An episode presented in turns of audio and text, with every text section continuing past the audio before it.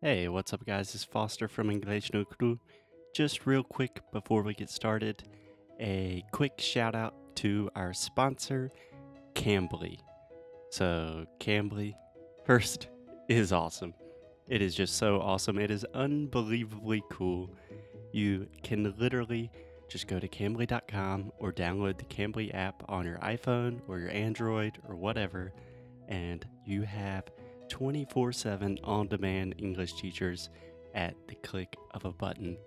It is that easy. I've tried it, Alexia's tried it, a lot of our students have tried it, and I really can't tell you how cool it is. And it is just an honor and a pleasure to be working with Cambly because they are what makes this show possible. So thanks, Cambly. Go to cambly.com, use the code English no Cru, and get your first class for free. Okay, on with the show.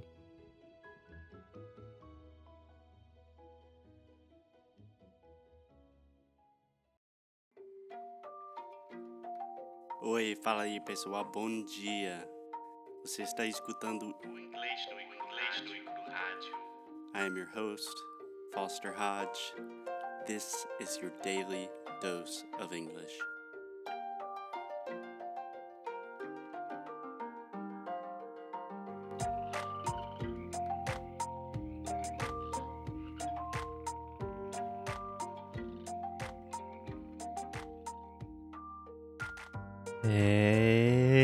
Alexia. Hey, Amo. How are you? Happy Monday. Hey, Foster. I'm fine. Live from Lisbon. Finally, we are coming live from Lisbon, where the streets are crowded, full of gringos, which I am one of them, and the Wi Fi is fast. yes, we are really happy to be here. I was really, really sad yesterday saying goodbye to the dogs. Yeah, we don't need to talk about that, Alexia, because But we're recording now- podcast and we gotta be happy. But now we are here, we are back, and we are recording an episode. Well, we are starting a new series about TV, television. series about series. Yeah. Yeah. So, like we said last week, we are experimenting with kind of a new format where each week we focus on one theme and give you an entire week of episodes on that theme. And this week, I thought a good idea would be TV series. How to watch TV, what are some good series to watch. And I thought it was a good idea because everyone watches TV. And the most important part is how to use TV to help you study English. Yes. So that is what this episode specifically is about. Is not about episodes, not about series. It's about how to watch TV to improve your English. Yeah, so let's roll. Let's roll. Okay. So first question, Alexia. Subtitles or no subtitles? In my case, no subtitles. Oh, really? Yes. Um, just a note for all our listeners. Alexia, a quite advanced English speaker, will lie to your face and say no subtitles when I know damn well she uses subtitles all the time. not all the time, not all the time. Freaks and geeks, we are talking about this just to make it clear, but I never watch it with subtitles. Um, David Letterman, the last three episodes, I didn't watch it with subtitles. I wasn't saying literally all the time. I'm just saying you do use subtitles. See, I am making my case here. Your case is made. Okay, so in general, uh, do you have opinions on subtitles or no subtitles? Yes, uh, it's true. When I am watching anything with subtitles, I don't pay attention on what's happening in front of me, like the scene and the actors and Yeah, everything like You're that. just reading. I just read it. Yeah. So there's a lot of science supporting this. It is crazy, but it is nearly, it is almost impossible to read and listen at the same time, even in your native language. So, for example, sometimes when we watch something in English and for some reason we have we don't have an option and we have to have Portuguese subtitles, I find that I am actually not listening to the English, but I'm reading the Portuguese. And I'm like, this is stupid, you know? so, my first thing about subtitles is never Portuguese subtitles. Yeah. Okay. It does not matter if you are a very basic learner. We will give you some tips. If you are very, very basic, you're probably not listening to this radio show. But in general, the idea of reading in Portuguese and listening in English simultaneously is a stupid idea. Don't do it. Yeah, so if you are a basic student and you're just starting, start with English subtitles. Yes. And while we're on that point, never, ever, ever, ever watch dubbed programs. I don't know if they still have these in Brazil, but if you watch like a a movie in English, but all of the audio is in Portuguese and you just have Portuguese voiceovers, that is the stupidest thing I've ever heard. Yeah, dubbed is dublado. Yeah, so don't watch dubbed programs. That is just crazy. So if you're a beginner, what I would recommend is that TV is probably not the best platform for you. You should probably focus on beginning podcasts or YouTube videos. We have this thing in linguistics that we call, a lot of times we say comprehensible input. So that means you want to listen to something that you can understand at least a little bit, and then something just a little bit above your level. And most TV shows, if you are just beginning, will be way, way over your level, and you're not going to learn anything. Okay, perfect.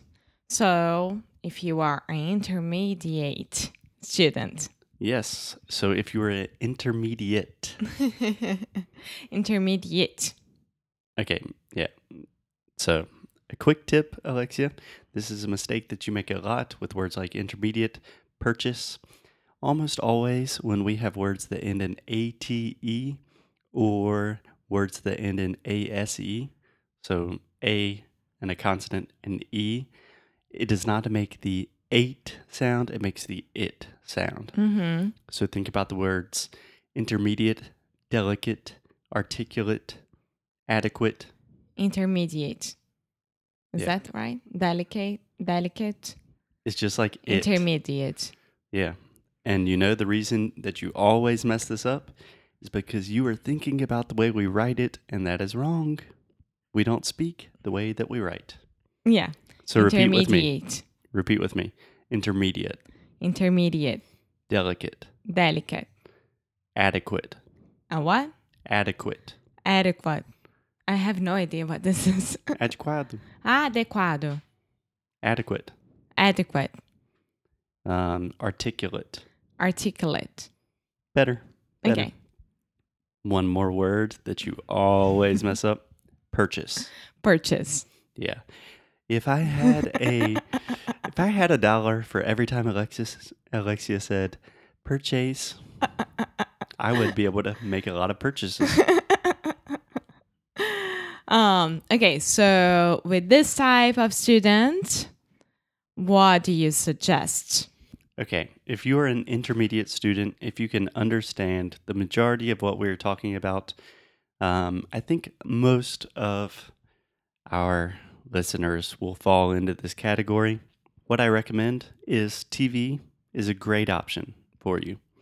So, TV with English subtitles at first, and then gradually you can move to no subtitles. Yeah, when you say TV, it's like talk shows, uh, Netflix, things like that, right?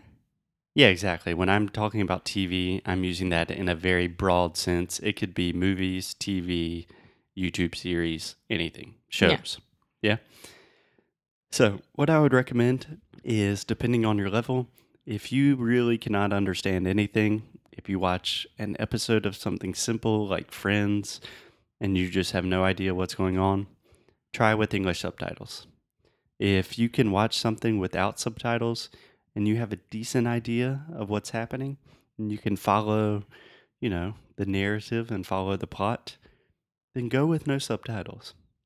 It's the easiest way to really see where your English is, to understand how your comprehension is doing. It's just no no subtitles. Then you are focusing on what people are saying. You are not reading. Yeah.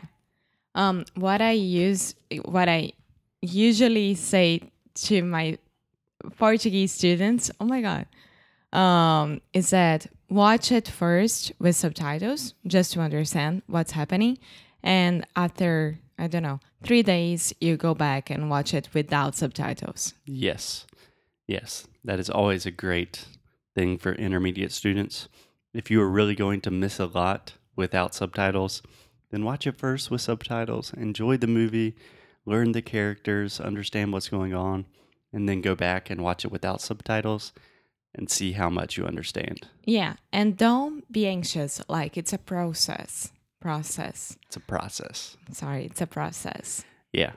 So, really, the idea here is if you are us- using subtitles, you are training your reading. And most of my students already read quite well in English. Even if you don't read that well in English, that's probably not the point. Alexia, why are you learning English? Do you really want to read Shakespeare in his original language? no, yeah. no. We have translations of all of that stuff. I'm no laughing not because. I don't like Shakespeare. I do like it, but it's not like my main uh, goal. Yeah, yeah, yeah. A lot of my students say like, I really want to be able to read articles in English. These articles exist in Portuguese too. no one reads anymore. The idea is to be able to listen and speak. Listen to communicate. Exactly. So, if you are an advanced student, we already talked about it right here, right now. No subtitles ever. You are advanced. You Okay. have to practice. This is my recommendation for advanced, high intermediate, even intermediate students. Anyone that is serious about their English, here is what I recommend you doing. Watch something short. So it can be a short scene of a movie that you like, a dialogue from a show that you like, a YouTube video. Watch it a few times with no subtitles, okay? And really try to understand what you are understanding. So if there's a phrase that they say really fast and you cannot catch everything, stop it, repeat it. If you're watching on your computer, you can slow the audio down and then really understand what they're saying.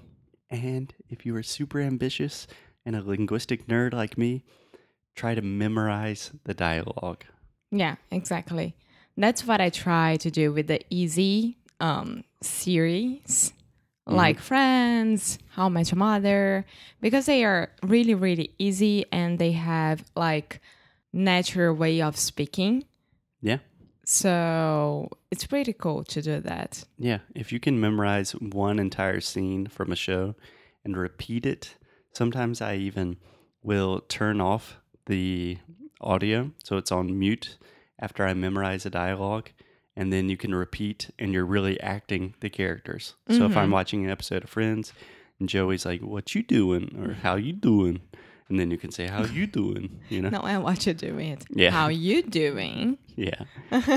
exactly. So I think that's it, right? Yeah, the point of the episode is don't use subtitles.